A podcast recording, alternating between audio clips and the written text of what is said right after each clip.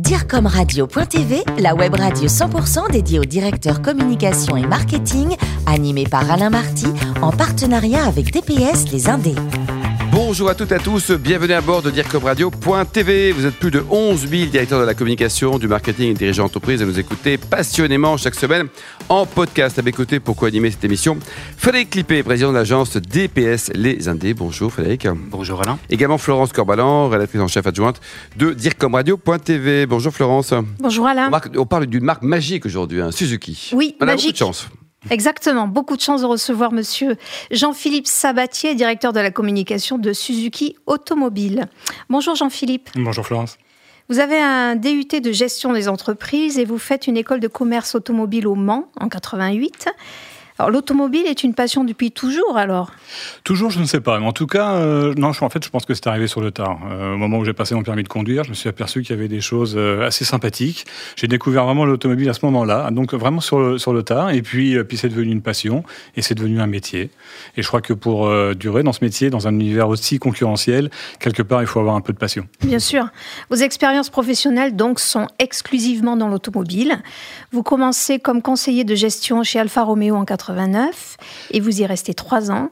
Et qu'est-ce que vous retenez alors du fonctionnement d'une concession automobile? Ouais, J'y suis resté même, je crois, un petit peu plus de trois ans et, c'était un, job fantastique. Une marque comme Alfa Romeo, c'est magique. J'ai découvert des talents, de, l'énergie, de la générosité aussi parfois ben, peut-être un peu de manque de, moyens, mais surtout un job qui était divisé en deux, la partie développement réseau, parce que une marque automobile s'appuie sur un réseau de concessionnaires, c'est vraiment primordial, et puis euh, un, job d'itinérant, on va dire, aller voir ces concessionnaires, conseiller de gestion, les aider dans la gestion, les aider à avancer euh, face à des challenges qui sont euh, permanents, des challenges économiques notamment, euh, et puis bien comprendre le fonctionnement d'une concession. C'est assez complexe, on vend à la fois des voitures neuves, des voitures d'occasion, des pièces de rechange, de la main d'œuvre, des services. C'est une, c'est une, une alchimie assez, assez compliquée et c'était vraiment un job passionnant.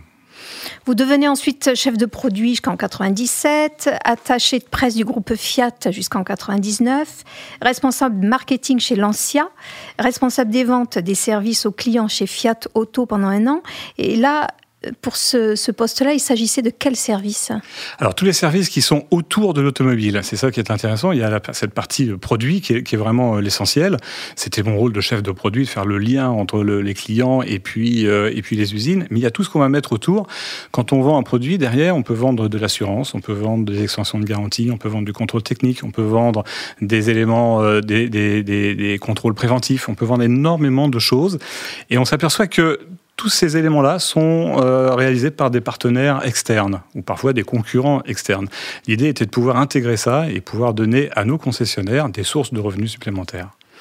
Et enfin, vous délaissez les italiennes pour aller voir du côté des japonaises. Et en 2001, grâce à une opportunité, vous devenez d'abord responsable marketing chez Suzuki et ensuite directeur de la communication de Suzuki Automobile. Vous avez, vous avez envie de changer de marque, d'univers, mais curieusement, vous n'avez pas changé de localisation. non, le, le, hasard fait que Suzuki se trouve quasiment au bout du parking. De, de Fiat. Vous êtes Donc, un euh, grand voyageur, Jean-Philippe. Ouais, non, j'ai pas été dépaysé le matin, ça ne pose pas de problème particulier.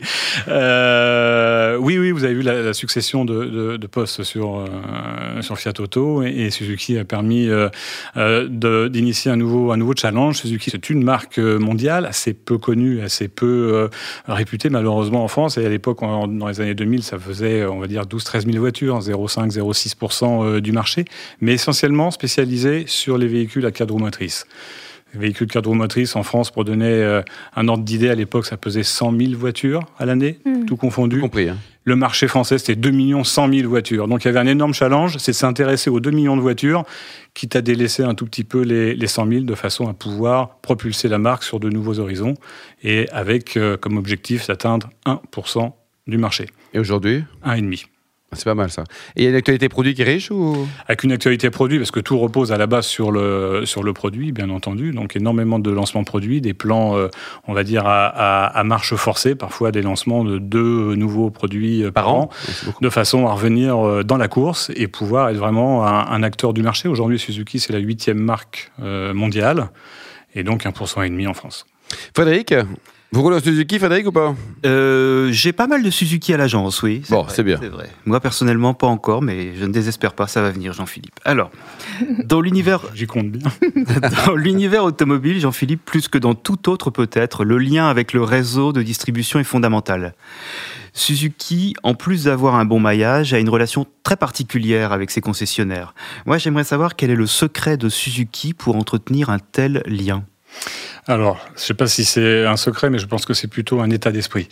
Euh, L'état d'esprit repose aussi sur le, on va dire les, piliers de la marque, qui sont la simplicité, l'honnêteté euh, et, une relation directe. Et si toute cette chaîne s'applique de la conception du produit jusqu'à la distribution du produit, je pense qu'on arrive à en sortir euh, gagnant. Donc, on essaye d'être simple, clair et surtout d'être sur le terrain. Mmh. Et le secret peut-être est celui-ci. Alors, vous êtes impacté plus que d'autres par les enjeux euh, climatiques, évidemment. Suzuki a un ADN 4x4 historique, on en parlait justement à l'instant. Et euh, j'aimerais savoir ce qu'il en sera à l'avenir. Et je vais préciser ma question. Vous avez signé un partenariat avec Toyota qui s'est accentué encore récemment. Est-ce que ça marque un tournant vers l'électrification de la gamme? Alors, on a toujours été euh, dans l'automobile confronté à de nouveaux challenges, notamment par la réglementation. La réglementation qui ne cesse d'évoluer et qui est toujours qui donne l'impression d'être plus contraignante, mais qui va dans le bon sens. Dans le bon sens, c'est-à-dire plus de sécurité pour, pour les conducteurs, plus de sécurité au global et un meilleur respect de l'environnement. Ça, c'est évident. D'aujourd'hui, on a beaucoup, beaucoup travaillé sur, sur les produits en eux-mêmes. On va écarter la partie production et la partie recyclage, qui sont aussi des éléments importants quand on va parler de, de, de, respect de l'environnement, mais simplement l'utilisation euh, des voitures, avec d'énormes efforts pour alléger les voitures, consommer moins, donc réduire l'impact euh, en matière de, CO2, et puis débuter euh, ce qu'on appelle l'électrification des voitures. L'électrification, ça commence par l'hybridation et ça finit avec la vraie voiture électrique. En matière d'électrification, encore une fois, on a eu essayer d'avoir une, une, approche plus pragmatique des choses, donc plus simple et peut-être plus honnête, en faisant ce qu'on appelle une hybridation légère. C'est une hybridation qui permet à la voiture d'avoir une espèce d'assistance au démarrage et qui nous permet aujourd'hui en France d'être le numéro 2 des ventes d'hybrides. C'était le cas en 2018 et c'est encore le cas toute l'année 2019 jusqu'à la fin du mois de, juillet. Donc Suzuki est le numéro 2 des hybrides euh, en France grâce à ça. Mais il faut continuer, ce sont des efforts euh, permanents. Les normes environnementales sont de plus en plus contraignantes, de plus en plus sévères. Donc il faut aller euh, plus loin. Et le plus loin aujourd'hui, c'est bien sûr la voiture électrique avec un horizon, je ne sais pas, vers 2022, 2023, 2024 où il faudra vraiment avoir des offres très très euh, très très étendues. Ce sont des développements énormes parce que la voiture électrique, euh, c'est un, une problématique qui est plutôt euh, américaine et européenne. Nous sommes très très forts également en Inde et c'est aussi une chance parce qu'en Inde, le marché indien nécessite des voitures des voitures électriques. Donc on va développer des voitures électriques et probablement que nous partagerons certains coûts de développement avec Toyota de façon à pouvoir proposer encore une fois des offres qui soit compétitive en termes de prix. Et la voiture connectée? La voiture connectée, c'est presque un prérequis en fait pour euh, la voiture euh, électrique. Euh, dans l'automobile comme dans la communication, la digitalisation passe au premier plan. Donc la voiture devient un élément de la vie courante comme un smartphone. La voiture connectée va permettre d'interagir avec le conducteur, d'interagir avec le constructeur, avec le réseau de distribution, ce qui est, le, dernier maillon de la chaîne. Et ça, c'est fondamental pour apporter en fait bah, plus de simplicité dans l'utilisation de la voiture, plus de fiabilité, également plus de sécurité, et puis développer des nouveaux services, des services qu'on ne connaît pas forcément euh, encore. Euh, celui qu'on arrive à pointer euh, du doigt, c'est la voiture, la voiture autonome. Mm. Pour ça, il faut bien sûr qu'elle soit connectée. Qui dit voiture autonome dit pouvoir également la partager. C'est le, fameux car sharing, le partage de voitures, les voitures en poule, en libre, en libre service. On peut également faire de la communication ou pousser de la communication à l'intérieur euh, des voitures, pourquoi pas. C'est des choses qui sont parfaitement envisageables.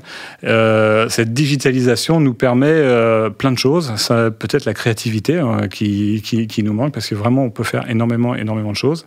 On arrivera avec des voitures connectées très très vite. Pour nous, c'est un projet qui est d'actualité puisqu'on devrait sortir les premières voitures connectées d'ici l'année prochaine.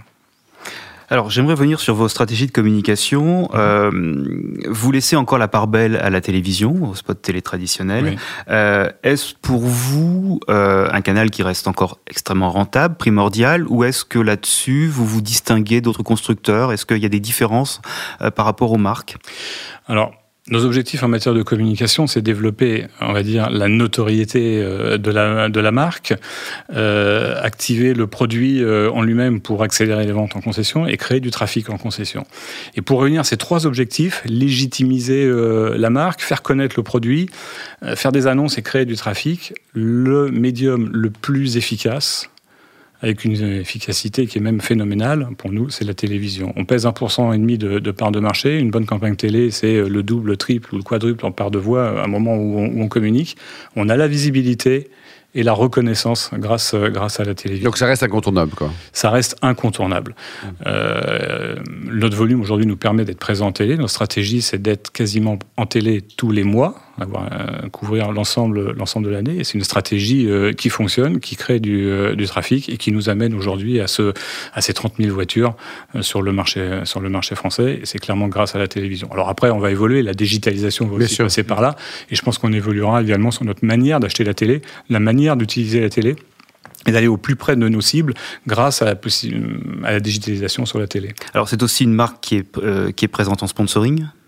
Nous sommes présents en sponsoring euh, divers, euh, divers domaines. Euh, la voile, c'est un sponsoring qui est, très ancien. Alors la voile, au travers de partenariats avec les organisations, organisation de la, route du Rhum, euh, et puis la Transat Jacques Vabre, et puis la solitaire du, Figaro. C'est un partenariat qui se fait à la fois avec l'automobile, où on présente des voitures et on assure toute la partie logistique euh, pour l'organisation, mais également marine, puisque Suzuki est fabricant d'automobiles. Oui, c'est ça. Il y a plusieurs métiers hein, dans le de groupe. Et de moteurs euh, et de moteurs marins, qui est notre troisième euh, activité, et ce qui permet d'assurer la sécurité avec des, des, bateaux équipés de moteurs Suzuki, mmh. assurer la sécurité sur l'ensemble des, euh, des, plans d'eau où évolue la compétition. Et le, le, groupe, ça appartient à qui dans le capital? Alors le groupe est un groupe familial. Le groupe est, est familial. Il est dirigé par Osamu Suzuki, qui est le fils du fondateur. Un groupe mondial et familial, c'est beau. Mondial et, ouais. et, familial. Et comme le disait Frédéric tout à l'heure, nous avons des accords maintenant avec, euh, avec Toyota. Toyota on, a, on a commencé à travailler ensemble déjà il y a quelques années pour développer la voiture connectée ou Bien la sûr. voiture électrique dont on parlait. Mais euh, aujourd'hui, nous avons quelques liens euh, capitalistiques qui vont renforcer euh, ces développements. Euh, donc Toyota et, la marque, on va dire, partenaire pour des développements futurs. Et ben pendant longtemps, vous étiez proche d'un club qui s'appelle Hors Piste. C'est quoi le Piste Club Hors Piste, c'est ma passion de conduire. Club Hors Piste, j'étais président d'un club de voyageurs en véhicule tout terrain. Voilà. Et vous faisiez des balades où en, France, en Europe En France, euh... à l'étranger, en Afrique, un peu, un peu partout. Et c'est un club qui existe encore. C'est un très très vieux club dont j'ai eu la chance de, de, de présider au destiné pendant quelques années. Merci beaucoup Jean-Philippe. Merci également aux Frédéric et Florence. Fin de ce numéro de DireComRadio.tv. Retrouvez tous nos podcasts sur nos sites. On se donne rendez-vous jeudi prochain à 10h précise pour une nouvelle émission. DIRCOMRadio.tv vous a été présenté par Alain Marty en partenariat avec DPS Les Indés.